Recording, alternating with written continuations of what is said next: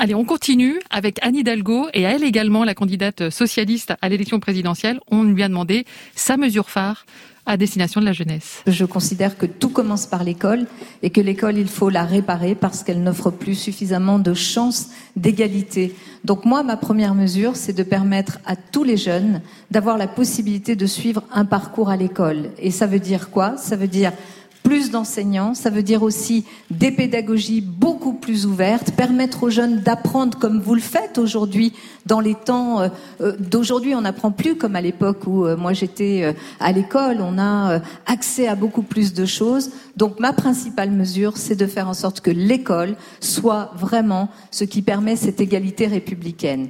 Je souhaite que chaque jeune ait un capital à 18 ans de 5 000 euros qui lui permettent de porter un projet mais ces 5 000 euros, ils serviront à quoi?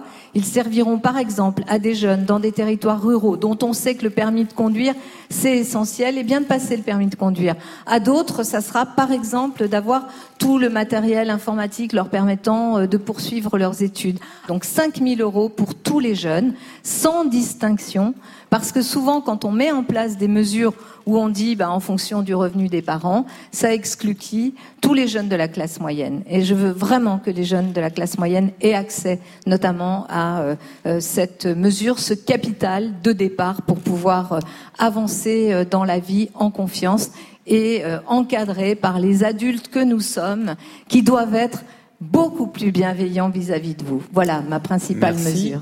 Sophia, allez-y. Bonjour à toutes et à tous. Bonjour Madame Hidalgo. Bonjour Sophia. D'après votre programme, vous êtes pour le droit de vote à 16 ans. Comment mettriez-vous ça en place et quel en serait l'impact? Je mettrai en place ce droit de vote à 16 ans parce que je pense que c'est très important que les jeunes très tôt puissent avoir accès à ce droit citoyen. Il n'y a pas d'autre pouvoir plus important que le vote. Je vous le dis, que personne ne le prenne à votre place, que personne ne vous prenne votre cerveau. Il faut que les jeunes réapprennent la démocratie. Vous le savez, ceux qui choisissent, ceux qui votent, ce sont plutôt les plus âgés. C'est bien, il faut surtout pas qu'ils se découragent. Mais vous, vous êtes porteur de votre avenir. Et, cet avenir-là, il faut que vous affirmiez ce que vous euh, voulez qu'il soit. Et que pour que les politiques vous prennent au sérieux, eh bien, il faut que vous ayez le droit de vote. Alors, euh, bonjour Madame Hidalgo, bonjour, à tous et à tous. Moi, je suis Anaïs, j'ai 23 ans. Moi, je fais partie de ceux qui ont vécu en banlieue parisienne, euh, dans un territoire où on avait des transports en commun de très mauvaise qualité. Du coup, ma question, Madame Hidalgo, c'est êtes-vous pour ou contre la gratuité des transports pour les moins de 25 ans, et notamment pour les jeunes des quartiers populaires? Oui, je suis pour la gratuité euh, des transports pour les jeunes. D'ailleurs, euh, à Paris, euh, je l'ai fait pas généralement, mais j'ai fait la gratuité déjà de 0 à 18 ans. Je pense que c'est un droit essentiel. Et je voulais vous dire, je, je connais bien cette problématique-là. Moi, j'ai grandi pas à Paris, j'ai grandi à la Duchère, qui est aussi un quartier de Lyon, qui est un quartier dans lequel, voilà, on pouvait avoir aussi ce sentiment d'être en dehors parfois de la République donc pour moi, la, place des jeunes des quartiers populaires, elle est essentielle. Donc ça fait aussi partie des choses qui, euh, euh, ce vécu qui est le mien, qui m'ont inspiré dans euh, le programme que je propose aujourd'hui. Mais oui, sur la gratuité des transports pour les jeunes. Mais alors qu'on vous comprenne bien, oui pour la gratuité des transports pour les jeunes, dans toutes les métropoles françaises? Oui, bien sûr. Alors il faut accompagner les collectivités parce que je suis très décentralisatrice. Hein. Je pense que c'est pas au président de la République de s'occuper de tous ces éléments-là. Un pays tient grâce à ces grands services publics. Puis, il faudra aussi penser, mais ce n'était pas votre question, aux jeunes des territoires ruraux où il n'y a pas de transport en commun et où ils doivent pouvoir aussi, puisque la mobilité, c'est vraiment un sujet majeur de leur autonomie, où ils doivent pouvoir aussi pouvoir bouger et se déplacer, et sur lequel je souhaite qu'on développe aussi des transports en commun et le ferroviaire. Vous savez que notre pays a vraiment abandonné plein de petites lignes qui pourtant étaient euh, vraiment extrêmement utiles. Euh, et, euh, donc ça peut passer et ça, passera dans les propositions que je fais par une baisse de la TVA, notamment sur les billets de train. Euh, Mila. Bonjour Mila. du coup, là, je vais vous poser une question plutôt sociale. Oui. donc, on sait que dans notre société, il y a des assez grandes fractures sociales entre les, les différents quartiers, les différentes villes, les, les, différents milieux sociaux, et que ça crée beaucoup d'inégalités. Euh, donc moi, ma question, c'est comment comptez-vous favoriser la mixité sociale, euh, notamment dans les quartiers populaires, ou euh, au contraire dans les quartiers très favorisés Bien sûr. Le pays est fracturé comme jamais. Et d'ailleurs, on le sait, quand un pays est très fragilisé et que les inégalités augmentent comme elles ont augmenté, notamment ces cinq dernières années, eh bien, qu'est-ce qui se passe? Ça déstabilise aussi tout notre système démocratique. Les gens doutent de la démocratie quand les inégalités sont beaucoup trop importantes. Comment faire? Des moyens, évidemment, remettre les moyens au bon endroit, plutôt que d'attendre du ruissellement, plutôt que de faire des cadeaux en supprimant l'ISF, ce qui a été fait ces cinq dernières années, il faut remettre les moyens pour que les services publics puissent jouer leur rôle pour garantir cette égalité et, cette égalité de destin qu'il faut donner, ces perspectives aux jeunes, c'est réparer l'école. Il faut réparer l'école. Mais il faut remettre aussi de l'autorité dans les quartiers avec la présence de la police, de la justice, de tous ceux qui permettent de vivre sereinement et pacifiquement. Ça veut dire une détermination absolue pour recoudre, retisser ces liens et retisser de l'égalité là où ces cinq dernières années ont été terribles. Mais Vous le savez, aujourd'hui, juste je finis là-dessus, pour un jeune d'un milieu populaire, il lui faudrait six générations pour euh, grimper euh, une hiérarchie sociale.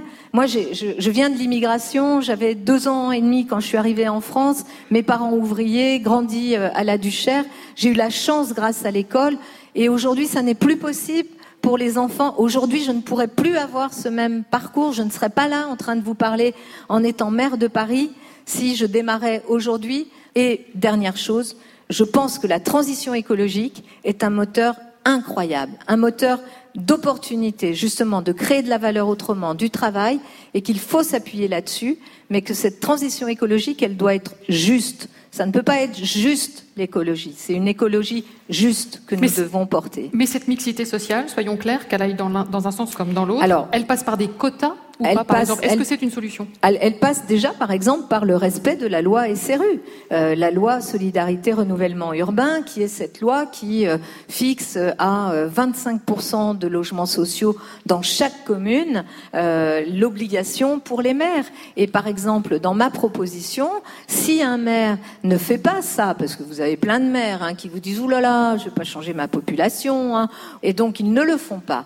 Eh bien, moi, je propose que lorsqu'ils ne le font pas, là, pour le coup, l'État puisse reprendre cette compétence et faire à la place du maire. Parce que nous avons besoin, et, vous le savez que la question du logement est, un sujet majeur, du logement à des prix abordables. Donc il faut, ça passe par le logement, par l'habitat, par aussi, euh, bien sûr, l'aménagement du territoire. L'école, ça passe par une carte scolaire qui permette cette mixité. Ça passe par des moyens supplémentaires pour les écoles qui sont les écoles, entre guillemets, qui ont rencontré des problèmes ou qui sont à évitement. J'ai fait ça il y a quelques années à Paris sur un certain nombre d'écoles. J'ai regardé là où ça allait le plus mal. Et en mettant tout le monde, tout le monde en mode projet pour essayer justement de remettre cette égalité, ce plaisir d'apprendre, cette mixité qui est quelque chose de, de, très positif, bien sûr, la mixité. Parce que ceux qui essayent de vous faire croire que quand même on va être dans un monde fermé et qu'ils vont pouvoir, euh, je ne sais pas, euh, sauver le pays en mettant des murs partout, mais, mais ils vous racontent un monde qui n'existe pas, qui n'existera jamais. et, ils vous racontent un monde qui est un monde qu'on rejette profondément. Donc oui, de la mixité par des mesures très concrètes. Bonjour, euh, Madame Hidalgo. Euh, je m'appelle Adam, j'ai 18 ans et je suis étudiant à euh, l'Université de Cergy. Et ma question, c'est comment comptez-vous lutter contre la stigmatisation que subissent les musulmans en France de nos jours oui, vous avez raison parce que euh, cette stigmatisation est insupportable et que vous avez euh, dans le pays euh, des candidats, je vais même pas prononcer leur nom, qui jouent de cette peur-là, qui voudraient nous entraîner dans des conflits les uns avec les autres. Il faut dire, redire, redire et que les politiques le disent parce que on a ce pouvoir-là de la parole euh, et de l'action, euh, qui est de dire que nos compatriotes qui sont de confession musulmane veulent, pour euh, l'immense majorité d'entre eux, vivre tranquille, qu'on leur foute la paix. Et la laïcité nous protège tous et doit protéger et protège aussi, évidemment, nos compatriotes de confession musulmane. Et on ne lutte qu'avec des mots ou on lutte autrement? Et on lutte aussi avec le droit. Je vais vous le dire. Je suis scandalisée, scandalisée qu'un candidat à l'élection présidentielle puisse se présenter voilà, devant nous, devant vous, avoir micro ouvert euh, euh, dans toutes les antennes, déverser sa haine, ses propos injurieux, racistes, négationnistes, sans que ça pose de problème à personne. Et même, il y a des gens qui sont en train de dire, ah quand même, ça serait tellement antidémocratique qu'il ait pas ses parrainages. Non, ce qui est antidémocratique, c'est ce qu'il dit. Et, et, je crois à l'état de droit. Je crois vraiment que c'est le droit qui doit nous permettre aussi en démocratie, de pouvoir défendre la démocratie. Une question de droit, justement, avec Blandine. Bonjour Madame. Bonjour. Euh, du coup, la question que j'aimerais vous poser, c'est euh, savoir si vous êtes pour ou contre euh, la suppression du délai de prescription pour les violences sexuelles, et notamment au vu de l'amnésie traumatique, qui, juste à rappeler, est une incapacité euh, totale ou partielle du cerveau à se souvenir d'un événement traumatisant. Oui, cette amnésie traumatique est un problème euh, terrible qui fait que euh, certaines personnes ne peuvent pas faire valoir leurs droits. Donc je suis, et notamment pour ces questions de violence, de violence euh, sur mineurs, de violence sexuelle sur les personnes, qu'il puisse y avoir de la part du droit une meilleure appréhension. Il y a quelque chose de positif qui s'est passé ces dernières années, notamment avec les mouvements comme MeToo, c'est la libération de la parole. Mais je pense qu'il faut aller beaucoup plus loin parce que cette, euh, cette amnésie traumatique, euh, on le sait, euh, elle, elle, a empêché beaucoup de personnes de faire valoir leurs droits et donc aussi de réparer ce qu'il y avait de réparable dans le traumatisme et la violence qu'elles avaient subi. Vous n'avez pas vraiment répondu. Est-ce que ça veut dire aller jusqu'à la suppression de la prescription?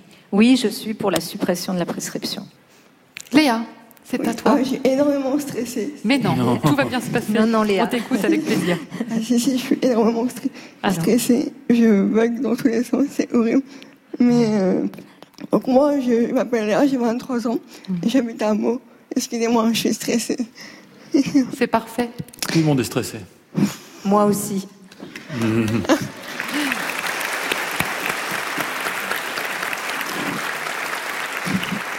Je vais y arriver, hein, je vais y arriver. Euh, pendant votre mandat, allez-vous adapter les lignes de métro dans toutes les grandes métropoles pour les personnes en fauteuil Parce que le handicap, c'est important. On est des personnes comme tout le monde et on a, on a envie de se regarder comme tout le monde. C'est bon. Oui, c'est, c'est une... Merci Léa. Merci Léa. Et c'était très clair. Et d'abord, oui, bien sûr. Merci sur euh, l'adaptation euh, et, et l'accessibilité.